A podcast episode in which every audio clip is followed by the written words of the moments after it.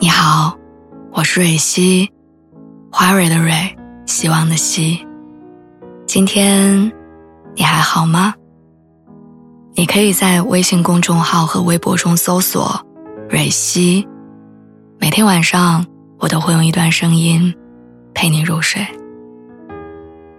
听完今天的故事，祝你晚安，做个好梦。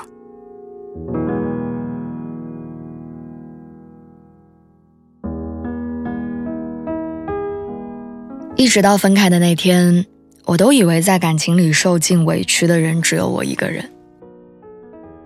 前任问分手理由的时候，我气不打一处来，他甚至不懂我为什么要离开。被委屈和愤怒包裹着，我狠狠地撂了一句话说：“因为我不喜欢你了。”其实我一直都很喜欢他。大学的时候，就算自己不喜欢吃面食，我也会迎合他的口味，硬着头皮去尝试各种面食，再补一句说：“没想到面条这么好吃。”而我们分开之后，我一定会点一份螺蛳粉来喂饱自己。室友问我说：“你何必这样折腾呢？”我告诉他：“你不懂，爱情少不了磨合的。”我告诉自己说，至少他很开心，那我受点委屈也不算什么。于是，他攒钱给我买了一条项链，夸我戴着好看。我硬生生的把不喜欢吞在肚子里。就算我不想出门，也会因为他随口的一句话，而勉强自己出门约会。当时的我耗尽了所有的心力为爱付出，以至于在分手后的很长一段时间，我都对他抱有着怨恨。我为他付出了这么多，为什么还不够？为什么这段感情里只有我在让步？分手一年之后，我从我们的共同好友口中得到了一些真相。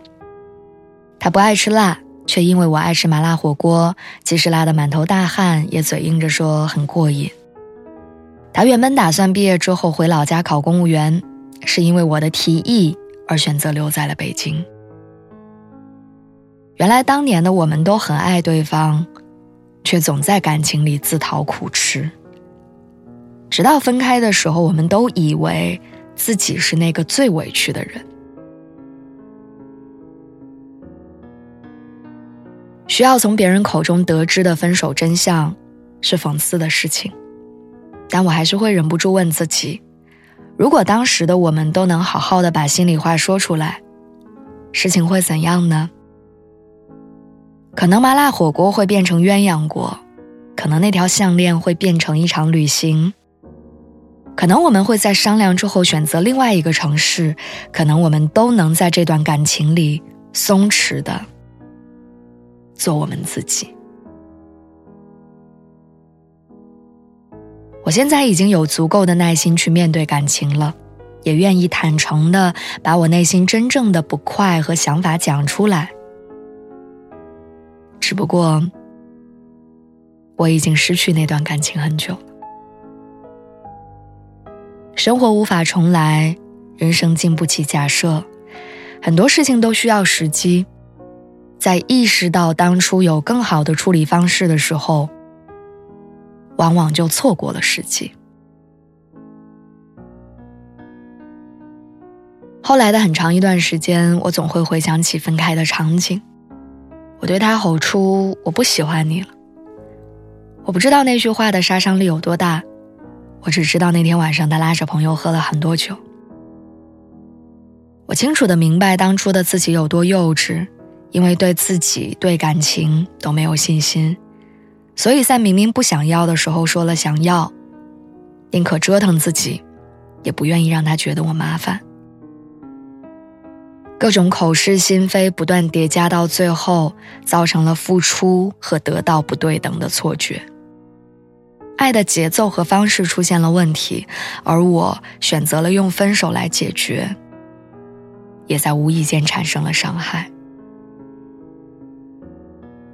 我尝试过很多次加回他的微信，跟他好好道歉，却在点开他微信头像的那一刻意识到，有些事情你错过了那个时机，就没有必要再开口了。他的头像是跟另外一个女生的合照。他迎来了他的新生活。